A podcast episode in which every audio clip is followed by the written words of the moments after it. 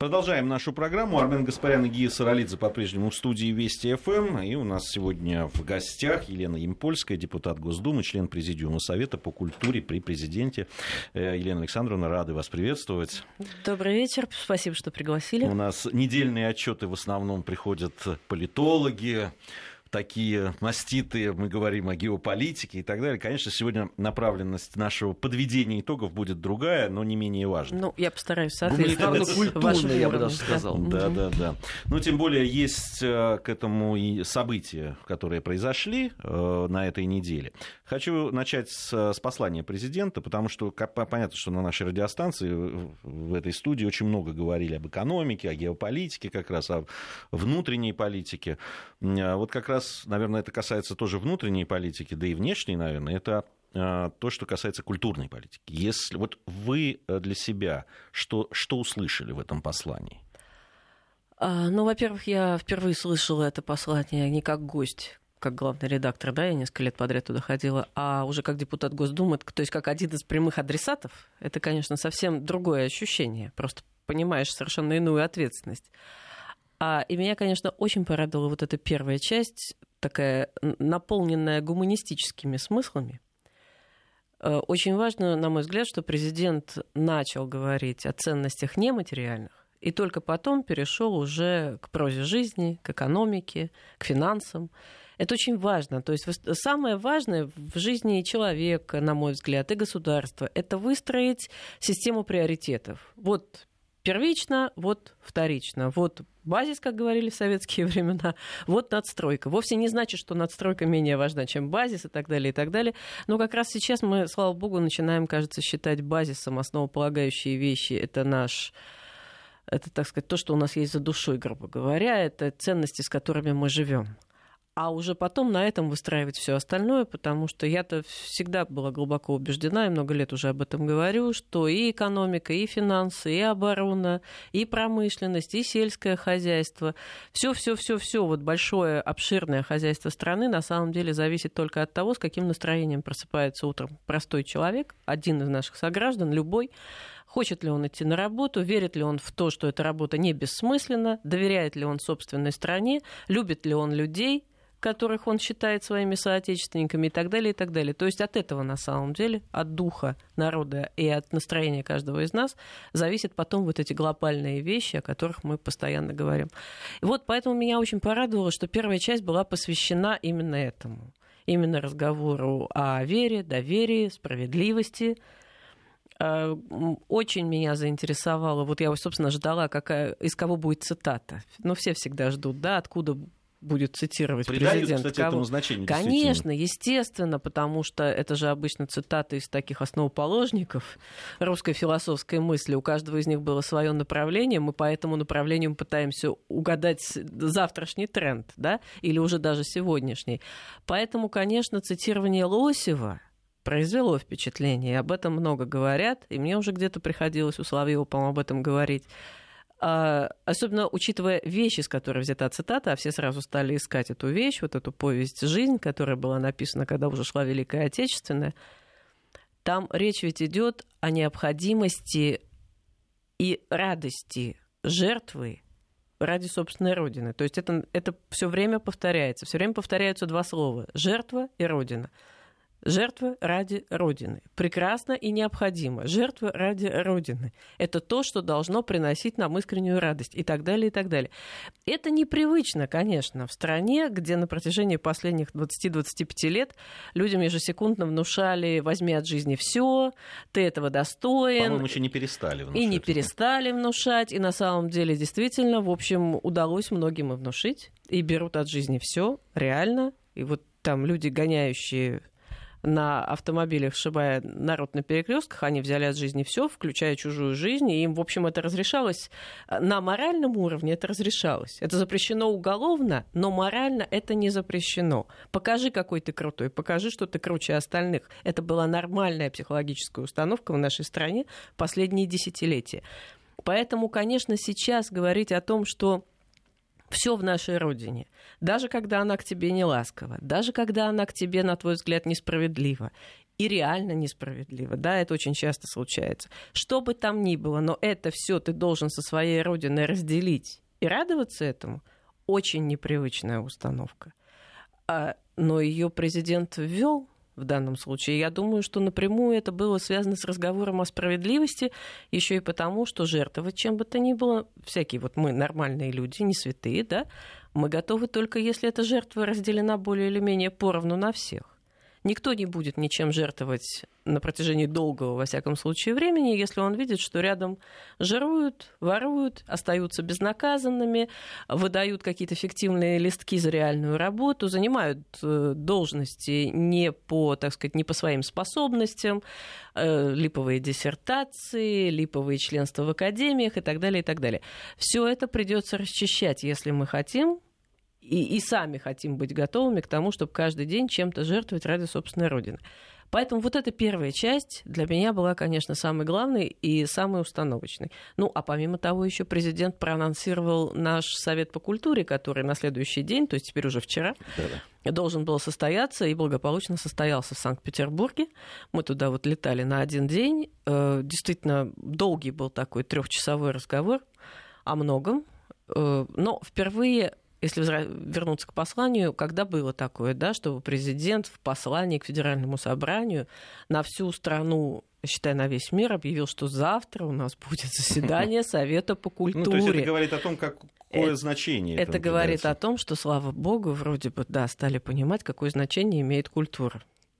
Ну, вот вы э, сказали об, этой жертвенности и о том, что не готовы люди разделить. Вот любопытно, мне сразу э, пришли кадры из фильма «Летят журавли». Помните, когда во время войны там часть да. Э, элиты, да, можно сказать, там, местной, они, значит, празднуют день рождения, и вот эта вот машина, по которой покататься, как в те времена. То есть и тогда вот это моральный выбор и вообще выбор, и то, на какой то стороне, он ведь и тогда существовал. Да, конечно, но еще есть такая очень важная вещь, как вот общегосударственная или общенациональная нравственная установка. Всегда будут люди, которые ее приступают, всегда будут люди, которые ее нарушают. Но тут весь вопрос, эти люди находятся в мейнстриме, они говорят всем остальным, какие вы дураки, посмотрите, как мы прекрасно живем, а вы, быдло, там где-то копошитесь, ездите на общественном транспорте, ходите к 8 утра на работу за свои копейки, да?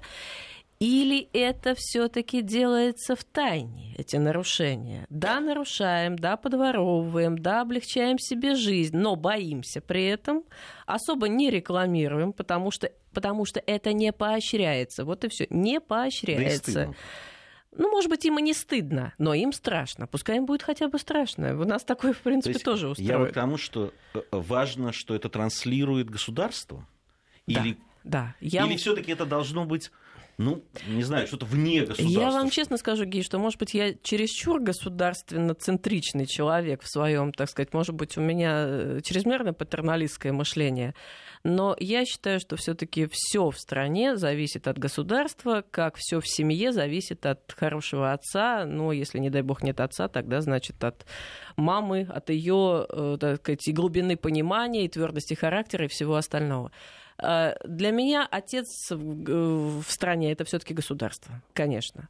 Это э, потому, что только у государства есть реальные рычаги воздействия. Мы можем говорить об общественных организациях, поддерживать их. Вот сколько в послании было уделено этому внимания и да, так далее. Кстати, и так далее. я вот хотел да. сказать, что это еще одна. Очень много, да. И НКО, которые занимаются помощью людям там и так далее, да, а в социальной сфере работают. Это очень здорово, конечно, замечательно. Если Но сейчас... Интересно, что президент подчеркнул это, потому что это действительно тренд.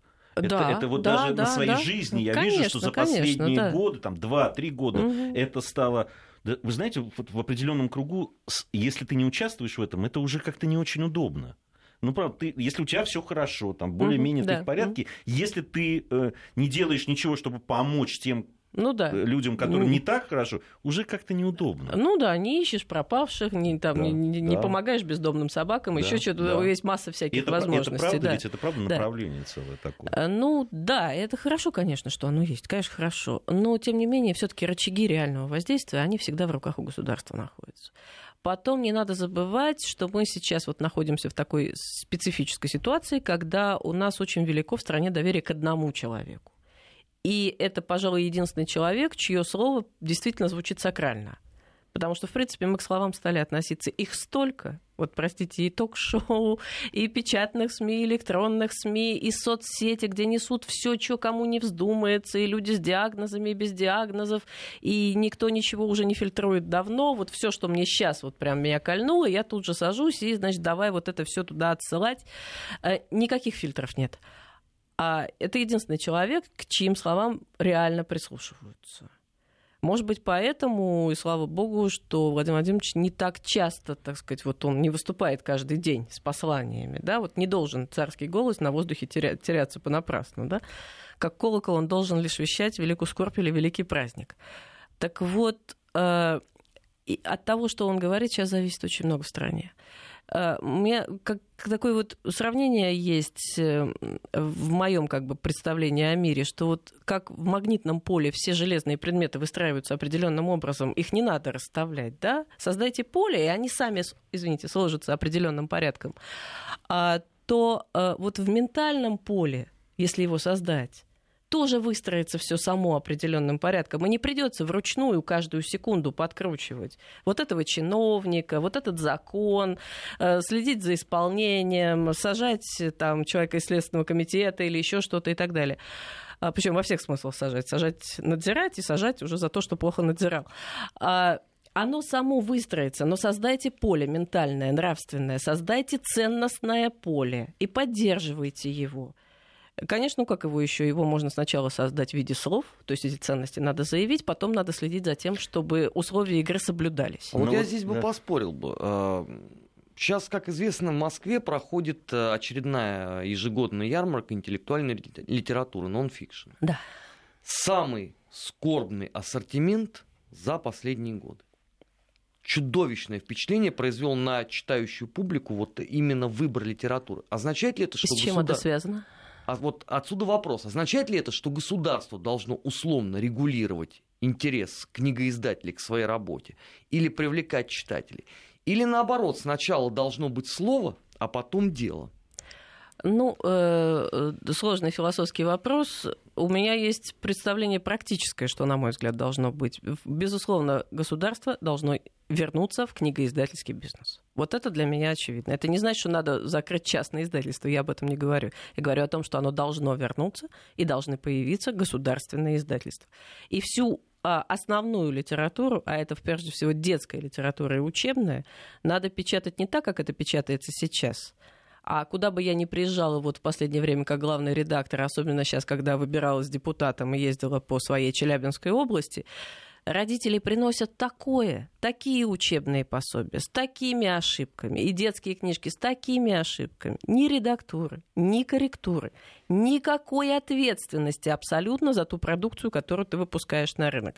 Я считаю, что это абсолютно неправильно. Вот эту сферу, учебную и детскую, государство должно вернуть себе. А художественную классическую литературу? Художественную классическую, согласна, абсолютно. Более того, не то что с ошибками. Пушкина ведь купить невозможно. Я об этом писала года два назад. Просто так сложилось у меня обстоятельства, что я переезжала в другой дом, и мне не хотелось раздерпанивать родительскую библиотеку. Значит, я, ну чего, ну уж там основные какие-то вещи я куплю, какие проблемы. И я пошла в книжный магазин. Да, сначала я попыталась на Озоне просто заказать. С изумлением увидела, что ничего нет, кроме букини... ну, да? букинистического да. издания. Тогда я пошла в книжный магазин «Москва» свой любимый. И с изумлением увидела, что ничего нет. Ничего нет, просто нет Пушкина. Он есть э, в, в издании для школьной хрестоматии типа «Капитанская дочка», но я уже несколько вышла из школьного ну, и, возраста. И детские сказки. Да, да ну, детские, вот еще. тоненькие, в глянцевых обложечках mm. есть что-то. Есть Пушкин в кожаном переплете с золотым обрезом, 80 штук, запечатан в целлофан. Какой нормальный человек может себе позволить за 80 штук, да? А, и был какой-то, в общем, очень неудобный, по-моему, трехтомник, куда они попытались упихать все. Он стоил тысяч пять, тоже, прямо скажем, не бюджетно для нормального человека. Я его купила, он был в целлофане, распаковала. Отвратительно напечатано, плохая бумага, мелкий шрифт. Ни комментариев, ничего, вот к чему мы привыкли, так сказать, в советской литературе. Это безобразие. Я считаю, что, понимаете, искать Пушкина по букинистическим, это можно в стране Зимбабве, предположим. Ну, действительно редкость. Но в России ну и как с этим бороться? Я Вернуть считаю, что бороться с этим, да, должно только государство. Государство должно сейчас в культуре выстроить приоритеты. А этих приоритетов, на мой взгляд, поскольку денег очень мало, и мы понимаем, что их больше не станет, их всего-то должно быть, ну, 2, 3, 4, мы больше не потянем. Один из этих приоритетов это то, о чем начал говорить президент в послании и вчера продолжил на Совете. Я так надеюсь, поскольку мы уже все учимся вот слышать, да, один раз сказал, второй раз сказал, явно что-то будет. И это интерес к отечественной классике.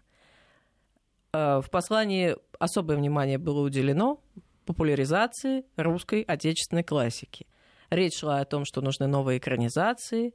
И я думаю, что, конечно же, речь пойдет и о книгоиздании о качественном, доступном книгоиздании. Потому что если человек не понесет, ну, Белинского бог с ним, но Пушкина и Гоголя с базара. Ну, я вообще считаю, что дом, где нет Пушкина, это не дом, это ненормально, это должно быть в каждой семье. А люди просто не могут, оказывается, сейчас купить. Потом я стала интересоваться всем остальным, и выяснилось, что классики почти, наши классики почти не издаются. Да, проблемы с Салтыковым да. Щедриным, например, проблемы с Гоголем. Да, проблемы с Достоевским даже, и с Толстым, я вот вам скажу. Интересная вещь, действительно, по поводу популяризации. Вы, наверное, помните, как э, там, десятилетия назад, когда выходили экранизации, скажем, того же Достоевского, ну, не самый, не самый простой писатель, да. чего уж там говорить. Какой взрыв интереса. Конечно, конечно. Если сейчас, э, скажем, каналам выделят какое-то дополнительное софинансирование хотя бы на то, чтобы они все таки занимались экранизациями классики, мы можем получить, ну пусть это будет чуть лучше, чуть хуже, слабее, сильнее, но это не может быть совсем плохо. Я, например, вот, э, я театровед по образованию, и долго, там, лет 10-12 работала исключительно театральным критиком. Представляете, сколько я в своей жизни пересмотрела Гамлетов всевозможных. Наших, зарубежных, экспериментальных, традиционных, любых. Примерно наверное, столько, сколько чая. Наверное, даже Гамлетов-то, пожалуй, побольше. Я не видела ни одного плохого Гамлета в своей жизни. Я не видела, потому что Гамлета нельзя использовать испортить. Не, но все-таки невозможно. Хорошая литературная основа. Да. Э, э, тоже, будь то кино или. Но есть тоже произведения, самое... которые можно испортить, и вот за есть, них страшно. Ну, есть, но все-таки русская классика, если мы говорим вот буквально Толстой, Достоевский, Гоголь, Чехов, причем, ну, конечно, хотелось бы все-таки, чтобы люди э, прибегали к вещам, которые пока не экранизированы. Вот это вот желание переснимать то, что уже было снято до тебя, причем было снято неплохо, меня тоже удивляет, честно говоря. Я э, с огромным удовольствием отношусь, к, с, с огромным уважением к Сергею Урсуляку. Очень его люблю, очень люблю его фильмы, но я искренне не понимаю, ну зачем Тихий Дон-то? Ну зачем? Ну и столько всего не экранизировано. Но Герасимова не ставила же задачи переплюнуть Герасимова, правда? И невозможно это. Есть один тихий дон в кино, это Герасимов. У Бондарчука не получилось. Урсуляк снял симпатичное кино, но, мне кажется, и свои таланты, а они у него грандиозные, он мог бы вложить во что-то, что открылось бы вдруг. Меня удивляет. Я не знаю, ну попробуйте, ребят, ну снимите Шмелева. Попробуйте ли это Господне снять. Но ведь в Советском Союзе было два опыта экранизации хождения по мукам, оба были удачные. И сейчас будет третья, насколько я знаю. Вот мы ждем. Хотя да, я да, с содроганием да. жду, потому что я не понимаю, как можно Рощина сыграть сильнее, чем Ножкина. И я искренне говоря, не очень понимаю опять выбор материала. Есть масса вещей, которые не экранизировались или экранизировались чрезвычайно давно. И я не понимаю, зачем нужны эти бесконечные повторы. Но мы вообще живем во время, мне вчера удалось на совете сказать, что мы живем во время, в эпоху аранжировок. Мы живем в эпоху аранжировок и пересъемок. Мы все время переосмысление. Хват... Мы все время это, не переосмысление. Мне кажется, мы хватаемся за знакомое, как за костыли. Мы боимся оторвать руки, мы боимся, что мы упадем. Мы все время себе ищем какие-то подпорки, поручни, Э, ну, надо отрываться, конечно, потому что так искусство не создается на подпорках. Я, я хотел, э, Елена Александровна, вернуться к вашим словам по поводу того, что вот мы уже приучились... Гиба, называйте меня, пожалуйста, просто Еленой, потому что иначе мне придется выучить еще и ваше отчество. Хорошо, Елена. А, вернуться к словам по поводу того, что мы вот мы э, научились распознавать какие-то, да, в... сигналы, да, сигналы. ловить. Да. Я тоже вот с любопытством наблюдал в социальных сетях, в Твиттере, в частности, о том, как люди по-разному реагируют на одни и те же слова, угу. да, интерпретируя их в одну, в другую сторону и так далее. Хотя мне, честно говоря, не совсем это понятно, потому что э, и в этом послании, да и в других тоже, э, президент очень четок и очень понятен, по-моему, и, и говорит ровно то, что хочет сказать. И если он говорит, да, там, что надо да. э, обратиться к классике, значит, действительно он так считает. Вот, на ваш взгляд, вы сказали, что один человек сейчас, это хорошо или плохо? Ну, это так по факту. это жизнь. Это данность. Это не да, совершенно верно. Это и не хорошо, и не плохо, это жизнь. А, хорошо то, что у нас есть такой человек. Ведь бывало так, что и вообще не было. Я вот во все эти понятия, знаете, совесть нации и так далее, я вот... Моральный авторитет. Да, с большим скепсисом очень отношусь. Особенно, когда мне неоднократно приходилось слышать от метров, так сказать, пожилых, что Э, я совесть нации. Вот, вы знаете, меня называют совестью, ну все, если тебя называют совесть нации, это все. Это значит, совести совсем уже никакой нет, если человек сам об этом говорит. Это для меня это просто показатель уже или маразма, или, ну, в общем, полной неадекватности. А, поэтому вот слава богу, что президент не называет себя ни совестью нации, ни рупором нации, а просто мы его слушаем, а, ну, потому что, во-первых, он очень хорошо разбирается во всем, очень хорошо. Это, конечно, только многолетним опытом, видимо, дается.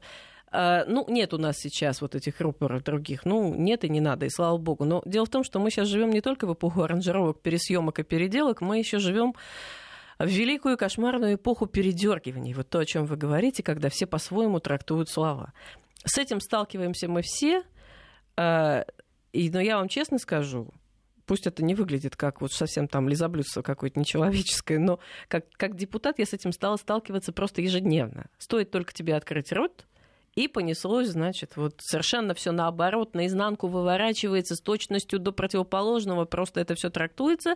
И единственное, чем я себя утешаю, я говорю, а Путину-то что легче, что ли? Посмотрите, как трактуют Путина. И все, и все наши проблемы, на прошлой неделе, извините, что о себе, ну, точнее, не о себе, а просто пример из собственной биографии. А, ведь прошлой неделе мы с вами, уходящие, подводим итоги, ведь еще прощались с Фиделем на Кубе, да, тоже грандиозное событие в, в мировой истории. Я выступала в Государственной Думе с прощальным словом, поскольку все наши знатоки международной жизни улетели непосредственно туда. А, сказала, что ни в коем случае нельзя, конечно, принимать э, идеи на уровне переименования Большой Ордынки в улицу Кастро. Такое, такое предложение, как известно, в Мосгордуму, значит, заходило такое предложение. Э, что я читаю через 10 минут? Депутат Емпольская против переименования, против того, чтобы называть улицы именем Кастро. И понеслось. И дальше я себе читаю в соцсетях. Да кто она такая, чтобы на нашего Фиделя? Да кому она нужна вообще? Фидель был всегда кто...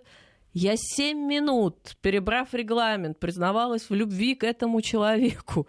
И что я услышала в итоге? Потому что никто ведь оригинал не смотрит люди, которые трактуют послание, зачастую тоже трактуют его по передаче прессы, по выдернутым цитатам, э, цитатам, которые даны с какими-то комментариями, с какими-то подковырками. К сожалению, у нас никто не, не обращается теперь к первоисточнику, видимо, это связано как раз с низким уровнем образования. Просто нет привычки обращаться к первоисточнику. Да, ну и вообще поверхностное такое. К сожалению, да. И нет вот этой паузы в голове, что прежде чем кого-то проклинать, прежде чем писать «да будьте вы...» Это легкость, с которой сейчас люди в соцсетях пишут «да горите вы в аду», «да будьте вы прокляты», меня просто поражает. Но все таки такими словами нельзя бросаться даже в шутку. Э, ну, вообще это все, конечно, свидетельствует ну, о самой... это вопрос к школе, к школе и к родителям, Мне которые кажется, это вопрос, Армен, занимались воспитанием к очень, очень многому. И, и на самом деле, очень, к сожалению, среди тех, кто вот это все пишет, очень много людей, которые выросли в наши советские времена, и нормально их воспитывали, и школа была нормальная, и родители э, не выдержали времени, я так думаю. Потому что, на мой взгляд, одно из самых страшных проблем в нашей стране сейчас это психическое здоровье нашего общества.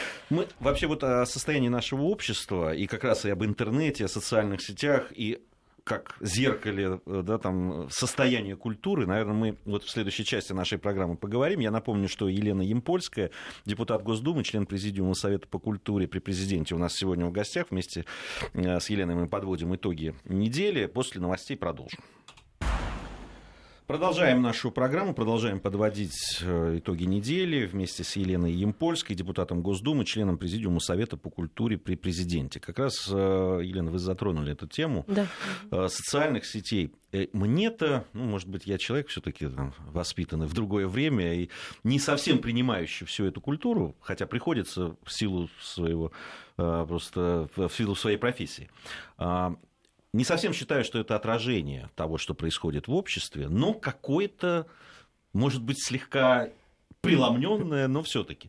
А, вот я там посмотрел, когда готовился к программе, ну, какие-то недельные итоги. Да.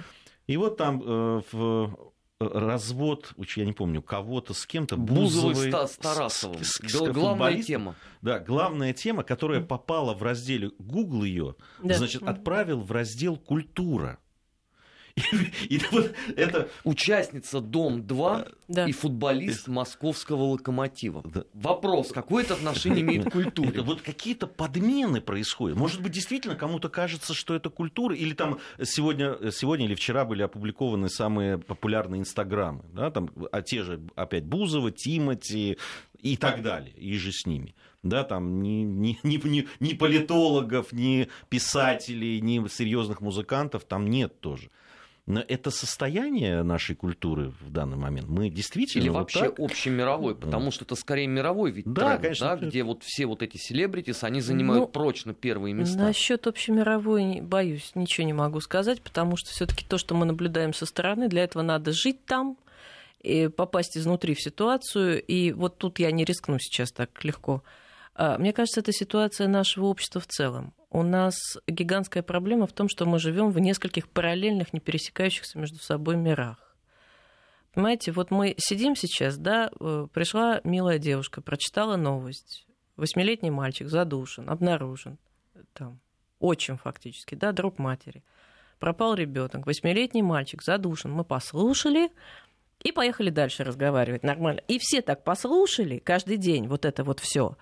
Э, и пошли дальше. На работу, по своим делам, в магазин, смеяться, смотреть Петросяна, что-то еще это чудовищно на самом деле. Потому что вот из любой такой истории, а их, к сожалению, очень много, а преступлений против детей вообще пугающе много происходит, преступлений и халатности, когда мы каждый день слышим, что кто-то случайно, ребенок случайно выпал из окна, ему случайно сделали не тот укол, он умер, еще что мы теряем... Разве только про детей? А вот эти вот случаи, когда котенком в бейсбол играют, Это вообще просто... Ну, вот тут убивают. даже не надо, потому что я прямо сейчас заплачу, как патологический ну, любитель животных. Вот семье очень много просто... обсуждается. Да, да, да, конечно, конечно. Но я говорю, что эти вещи, они стали настолько привычны на слух. А вот это и есть критерий того, как работает, например, наша культура. Культура, образование, средства массовой информации и все остальное. Вот это критерии. Криминогенная обстановка, психическое здоровье людей, физическое здоровье людей. А мы живем в мире каких-то бумажек, каких-то отчетов, рассказов о том, что на сколько-то процентов чего-то повысилось. А там где-то вот задушили восьмилетнего мальчика, но это не имеет никакого отношения ни к культуре, ни к образованию, вообще ни к чему не имеет. А это имеет, это все взаимосвязано.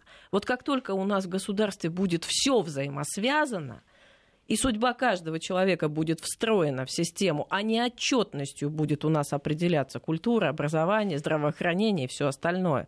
Когда вот этот человек туда будет встроен, вот тогда будет так сказать, толк. А сейчас пока, к сожалению, толка нет. Поэтому мы живем в придуманном, мы живем в мире, где одни ярлыки. Кто-то там развелся с кем-то. Мне обе эти фамилии ни о чем не говорят, потому что дом 2 я не смотрю. А в спорте, к сожалению, или к счастью, там ну, ничего не понимаю, не моя специфика. Значит, некто с некто развелся, и это событие. А там вот, вот именно потому, что это событие, вот поэтому там погиб восьмилетний мальчик. Это все взаимосвязано в мире, понимаете? Как только в одном месте вы начинаете выдавать пустышку, вместо реального продукта, чего-то такого, что берет человека за душу и его меняет, культура должна брать человека за душу. От культуры человек, человек должен плакать или от смеха, или от горя, но он должен плакать. Ну а как этого достичь? Ну просто если даже мы с вами пойдем условно разночинцами в народ, едва ли мы достигнем за три года какого-то ну, массового мы... перелома в сознании. А, в каком смысле мы пойдем разночинцами? Мы, мы сейчас пытаемся идти да, в мы, народ. Мы сейчас, вот. да, да, а, но уже тот народ, который вас слушает, это уже благополучный народ, понимаете? Люди, которым вообще интересен хоть сколько-нибудь умный разговор, да, хоть, хоть на какую-то интеллектуальную все таки планочку мы сегодня претендуем, там, и ну, эмоциональную, приличную, да? Ну, может быть, конечно, не Станиславский с Немировичем дальше, но вполне себе. Да, бог знает, как они там разговаривают разговаривали в славянском базаре. Мы там не были, знаете. А, вот. Э, это уже, это уже по определению нормальные, адекватные люди, которым интересны такие передачи. К сожалению, вот дальше-то мы с вами не пройдем, только тем, кто нас слушает. А, мы-то, конечно, с вами ничего не изменим, потому что мы не деятели культуры. Да, вот по этой простой причине мы не сможем заставить людей не плакать, не смеяться. В наших силах только призвать деятелей культуры к тому, чтобы они вспомнили, что у них есть люди, или пафосно выражаясь, народ, который сейчас очень нуждается в утешении с их стороны. Ну, а государство, соответственно, должно сделать все, чтобы художникам нравилась вот эта вот задача, чтобы они хотели ее выполнить. Ну вот, собственно, вчера пытались мы об этом на совете поговорить. А деятели культуры готовы к выполнению такой миссии? Потому что вот у меня не покидает ощущение, что за минувшие четверть века и у деятелей культуры в том числе произошел некий поворот в собственном сознании. И они стали себя воспринимать несколько с иной точки зрения, чем вот это было принято э, в Советском Союзе. Условно. Ну, я согласна, Арман. Ну, все деятели культуры разные, конечно. Разные культуры, разные деятели. Нет, ну, безусловно, таком... я, не, я не о Павленском, боже меня э, упаси. В таком, э, ну, скорее, вы-то, наверное, скорее о Павленском, да. А, но дело в том, что именно поэтому я все время вот с упорством достойным лучшего применения дал Доню о роли государства, потому что только государство может расставить приоритеты. Я говорю, их будет сейчас немного, но, предположим, это популяризация э, отечественной классики, это обязательно искусство для детей и молодежи, обязательно, потому что иначе никаких патриотов вы не воспитаете. Ни на лозунгах, ни на специальных уроках каких-то вы не воспитаете. Из нас никто патриотов по большому счету не растил, но из нас их растили прекрасные детские книжки, прекрасные детские фильмы, мультики, которые сейчас вошли там в золотой фонд общемировой, да, песни, которые до сих пор дети поют, потому что больше петь нечего. Им сегодня что там предлагается? Может быть, это и слава богу, потому что если они начнут петь сегодняшние песни, да, они точно сегодняшние тоже поют, к сожалению. Они поют сегодняшние. При мне маленькая девочка исполняла песню «Я влюбилась в крокодила». Потом я с удивлением выяснила, что, оказывается, это сейчас вот одно из произведений, которое, так сказать, претендует на замену. Был крокодил Гена, теперь вот, значит, на замену голубого вагона пришло «Я влюбилась в крокодила». И вот вот это-то и есть. Я влюбилась в крокодила, это и есть показатель культуры. Это, а не проценты, не отчетность, не бумажки как бы связать вот девочку, поющую про любовь крокодилу, понимаете, с процентами и с отчетностью. Я, я вот, э, э, Елена, хотел бы еще раз вернуться к тому, что вы говорили по поводу в предыдущей части по поводу интернета и э, как раз о мере озлобленности, которая там присутствует. Я, честно говоря, ну, езжу по России в силу там, второй еще профессии, снимаем программу о рыбалке, и поэтому mm-hmm. бываю ну, в глубинке и в разных местах. И, и, конечно, вот такого озверения близко нет конечно, у людей, конечно, как то, что ну присутствует что в социальных нет. сетях. А, вот вы абсолютно правильно, там, гори в аду, просто, ну, всех убить, всех на дыбу. Ну, всех, Никита Сергеевич и Михалков так... уже обозначил суть явления, потому что в спину плевать проще, потому что есть безнаказанность в интернете. Вот до тех пор, пока вот это хамство, вот это мракобесие будет процветать безнаказанно, Но я, я еще хочу сказать, ничего что... не, не будет лю- никакого лю- движения. Любое, ну, любо, любая тема, которая поднимается и имеет какой-то, да, э, потенциал дискуса какого-то там, будь то фильм «Левиафан» или, не знаю, там, списки НКВД, которые, да. они приводят к невероятной поляризации. Да, вот просто одни хотят убить этих, другие этих. Никто не хочет разобраться, то есть их единицы. Те, кто хотя бы прочел то, угу. что написали, да. или посмотрел фильм. Да. Вот это, это тоже такое ну, такая печать времени, что ли. Это, это... Мне кажется, да, это вот то, о чем мы говорили. Есть определенный тренд. Вот есть ментальное поле, в котором все выстраивается. Если, опять же, десятилетиями мы по всем каналам шарашим ток-шоу, где... Вот почему я терпеть не могу любые ток-шоу а, потому что ты обязательно должен занять место по ту или иную сторону баррикад. Как только ты пытаешься серьезно разобраться в том вопросе, который тебя пригласили обсудить, ты становишься неинтересной для ведущего – потому что ты нарушаешь его драматургию. Даже в тех ток-шоу, которые претендуют на интеллигентность, я не беру сейчас совсем вот помоечные, где друг другу вцепляются в волосы и там и перетряхивают грязное белье и своих родственников, да, обсуждают. Я говорю о так называемых интеллектуальных шоу все равно. Человек, способный вцепиться, человек, способный нахамить, человек, способный поднять голос, перебить и так далее, и так далее, это звезда нашего телевидения на протяжении уже нескольких десятилетий. Тогда с какого перепугу обычные нормальные люди, а может быть и не совсем обычные, а может быть и не совсем нормальные, потому что все-таки э, досуг и, так сказать, и желание, чтобы находиться постоянно вот там в соцсетях, это есть далеко не у всех. Вы совершенно справедливо заметили, что чем дальше от Москвы, тем меньше этого всего. Это абсолютно точно. Тем здоровее, лучше, чище, краше, умнее, интеллигентнее люди – то есть зачастую ты приезжаешь в какое-то село, а я как журналист очень много ездила, и встречаешься с такими природно интеллигентными людьми, они очень простую ведут жизнь, и они из очень простых, по нашим представлениям, семей, но степень глубинной интеллигентности в них просто. И всегда все меня спрашивали, почему у вас в Москве на ток-шоу так орут? А нам родители говорили, что нельзя перебивать, пока человек не закончил. Это правда. Да, и вот в этот так называемым нашим креативным классом когнитивный диссонанс, он, да. Сейчас э, э, мы послушаем регион, э, новость регионов и погоду, и потом вернемся. Продолжаем. Э, мы продолжаем здесь дискуссию, поэтому даже пропустили уже вход в эфир. Э, я напомню, что мы подводим итоги. Сегодня у нас в гостях э, Елена Ямпольская, депутат Госдумы, член Президиума Совета по культуре при президенте. Говорим мы, конечно, о том, что происходит и в сфере культуры, да и вообще в обществе. По, по поводу интернета да, там мы уже сказали, там и вот и о радикализации, это и, и о том, что очень часто люди себе позволяют да. вещи, которые, ну, действительно, в разговоре, наверное, двух э, людей, интеллигентных, неинтеллигентных, просто недопустимо. Э, видимо, это такая новая форма э, восприятия.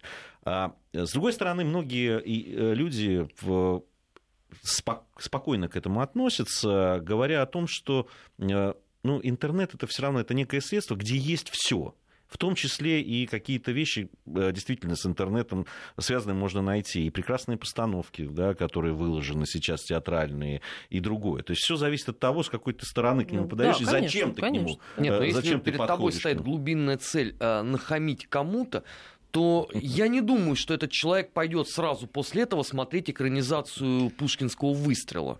Ну вот Но позволь говорю, мне не поверить нет, в это. Каждый идет в этот самый интернет э, за своим. Да? Кто-то за прекрасным, кто-то за тем, чтобы... Э, кто-то ком... за низменным. Э, кто-то для того, чтобы нахамить. Но в вернемся в том числе и к заседанию вот, Совета по культуре. Там же много было сказано там и, и, про театр, и про театр, и про русский язык, и про вот дискуссия тоже какая-то продолжилась, которая вот последний месяц идет. Да, о... кстати, ведь к ней и президент в послании так, в общем, образно обратился, когда сказал, что недопустимо под прикрытием э, свободы нарушать там, права других людей, выказывать неуважение к их чувствам, и в то же время, что нельзя радикальными методами бороться с проявлениями такой свободы, и что государство будет. Да, да.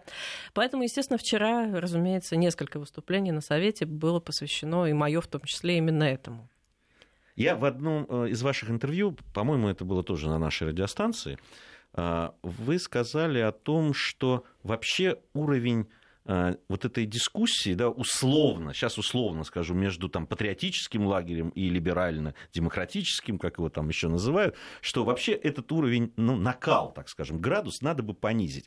Вы, вы сказали об этом. А, это я правильно вас понял, что действительно я надо? Думаю, я думаю, что да. Думаю, что да. Я абсолютно убеждена, что время вот этой войны острой, она была это я, как главный редактор газеты «Культура» знаю. Мы как раз воссоздавали газету вот с новой командой, да, с нуля мы ее начинали, перезапускали, как раз на пике вот этой борьбы. И уж сколько нам досталось от наших либеральных коллег, это мало не покажется. А я почему? Помню. Ну, культура, она при любом строе имеет право на свое Нет, существование. Ну как? Нет, в отрыве куль... от политики. Культура вполне. это то, что несет Армен, смыслы и ценности. И если наши смыслы и ценности не совпадают с чьими-то смыслами и ценностями, да? Ну, культура то... от этого же культуры не перестает быть. Ну хорошо, ну жгли вот в Германии в свое время Томаса Манна. И что, он перестал от этого быть? кумиром миллионов людей ну, во всем мире. Да но впоследствии ли. он, может быть, и не перестал, но кто-то у этого костра согрелся, понимаете? Зачастую уже цель просто погреться у костра. Так что мы на пике этого были. Но э, как нормальный, совершенно не фанатичный, не маниакальный человек, я, вот, я абсолютно убеждена, что пик этой борьбы действительно прошел. что благодаря 2014 году у нас резкий пошел подъем такого естественного патриотизма. Вот мне вчера очень понравилось, когда президент сказал, что у нас естественная солидарность людей, естественная сплоченность народа должна быть. Вот это очень важно, потому что после профессиональных либералов я больше всего боюсь профессиональных патриотов. Я просто поражаюсь тому, как люди, оседлав несколько громких фраз, ничего не производя, абсолютно ничего, и вот эти вот сборища, они напоминают, там, я не знаю, конференцию импотентов по поводу повышения рождаемости. Но хватит лозунги, пойдите, займитесь делом, что вы умеете делать а трескучие фразы выкрикивать, за президентом повторять как попугай, это, знаете, в общем, ума большого не требуется, и оплачиваться этот труд не должен, безусловно. А, так вот, я уверена, что все патриотические силы победили в стране. И закончился этот период острой борьбы. И начинается период мирного строительства, когда люди с разными взглядами, там плюс-минус 10 градусов в одну сторону, 20 градусов в другую и так далее, все должны научиться договариваться. Потому что если мы не научимся договариваться, мы вместе ничего не построим. И это сложно, это сложная перестройка. Я говорю, вот я э, уже не главный редактор, я не имею права совмещать эту работу с депутатской, но я, конечно, за газетой слежу. И я знаю, как трудно некоторых журналистов, таких особо рьяных таких пропагандистов, э, перестроить, потому что им очень нравится воевать, особенно приятно воевать, когда ты сидишь за клавиатурой. Это легко и приятно на самом деле, это привычная жизненная позиция, а вот выйти, попытаться понять человека, который несколько иначе мыслит, чем ты, убедить его в своей правоте, уловить зерно истины в том, что он говорит, найти какой-то компромисс, и в этом компромиссе из него уже растить общее решение, что вы будете вместе делать, это очень сложно. Но мне кажется, это то, о чем говорил президент в послании. Но мне кажется, Елена, что это, это гражданский консенсус мыслей, вообще. Вот то, что вы да, описываете, да, это, это, это гражданский всё. консенсус Вот я считаю, что виде. сейчас надо уже вот этим заниматься. Вот это мое глубокое убеждение. Сейчас надо искать общее не разбегаться, а наоборот объединяться. А посредник кто? Деятели культуры, Русская Православная Церковь, Ну вот опять, Арман, я повторю в сотый, на мой взгляд, только государство, потому что государство отвечает за все, что происходит в его стране. Только государство владеет рычагами, чтобы деятели культуры сели где-то вместе с представителями общественности и попытались понять друг друга. Причем это придется делать многократно, потому что везде разные деятели культуры, везде разные представители общественности. Еще недавно оперу «Иисус Христос. Суперзвезда» запрещали за то, что она пропагандировала религиозные ценности. Сегодня ее пытаются запретить, потому что она пропагандирует антирелигиозные ценности. Как изменилась наша действительность. И нужно очень тонкое, мудрое живо заинтересованное и компетентное, безусловно, во всех сферах, не только в культуре, да, руководство партнерство со стороны государства, а только государство может этих людей позвать и сказать, ребят, давайте договариваться. Давайте не будем сейчас вот эти склойки, дрязги выносить. У нас и так сплошные скандалы. Надо прекратить эту настроенность страны на скандал. Ничего, почему, когда в семье все время скандалы, мы говорим, что семья неблагополучная, и вообще бы органам опеки неплохо бы... Но, не... но если в стране все время скандалы, значит, она тоже неблагополучна. Так надо перестраивать это все. В том числе, конечно, надо перестраивать работу средств массовой информации, которые давно уже, к сожалению, работают не по событиям, а по происшествиям. Нет, а, а здесь это большая важный разница. очень вопрос. А скандал-то он где? В обществе или в интернете? Потому что если вот так вот сравнить две повестки дня, общественную да. и интернет, Он не просто в интернете, это два параллельных мира. В абсолютно. любых СМИ, я бы так сказала, Да. в электронных, в печатных, и, ну и, конечно, естественно, да, и э, в интернет-СМИ. Э, совершенно верно. Вот это-то и ужас, что повестка жизни не совпадает с информационной повесткой. Вот в чем проблема, понимаете? Вот это меня больше всего... Я говорю, мы живем в каком-то странном таком Наполеончике, где все слои параллельны друг другу. Здесь, да, вот, э, да, иногда к сожалению, это происходит там в средствах массовой информации. С, э, так мне приходилось работать и в, в тех сферах, где продают рекламу Да. и так далее. Так, там говорят, это продается. Да. И это ведь имеет смысл э, не просто там продать, а глобально продается, да? Да, да, А, да, И да. это очень такой термин, который отли- от- м, показывает вот это отношение. Ну, эта тема хорошо продается. Ну, дело в том, что развратить человека ведь очень легко, на самом деле. Взывая к самым низменным инстинктам, в принципе, развратить любое существо достаточно легко. И на самом деле не намного сложнее, поп- попытавшись все-таки перенастроить на более высокий лад, ты вдруг открываешь, что человек-то оказывается, боже мой, как он мыслит и какие глобальные вопросы пытается решать. В нас все есть. Что из нас вытаскивают каждый день? Вот в чем вопрос. Меня, мы часто вот в, на, в одной из наших программ, которая как, как раз дискуссионная такая, где мы mm-hmm. пытаемся спорить, потому что... А сегодня с, у нас не дискуссионная, нет? Ну, сегодня мы больше настроены, да, на философский лад. Там, там встречаются у нас там Антон Долин, Дмитрий Куликов с яркими противоположными позициями, но мы пытаемся все-таки дискутировать, говорить, а, слушать друг друга. Вообще, когда есть дискуссия в обществе, это хорошо, ну, с моей точки зрения, это здорово, да, потому что, ну, да, это нормально. Наверное, да. Потому что Если это она есть... не переходит в мордобой. Да, да, да. Дискуссия, да, да. дискуссия. Это важно ну, очень. Дискуссия предполагает, э, да, что именно дискуссия о том, что все обмениваются какими-то своими точками зрения, даже если они и ищут точки соприкосновения, даже если они не совпадают. А у нас же действительно все дискуссия а, заменил, э, э, очень часто просто э, ее подменяют на скандал, на в, в, столкновение. Ну, такое. тут еще очень важно, на мой взгляд, на каком поле дискуссии. К сожалению, у нас очень часто теперь дискуссии идут по поводу нашего прошлого.